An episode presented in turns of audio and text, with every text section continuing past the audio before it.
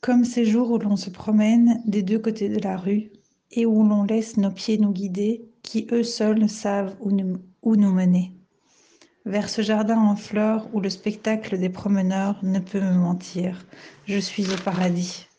Et tout sauf le toucher me manque, afin de sentir la texture de ces fleurs qui à première vue paraît être du satin.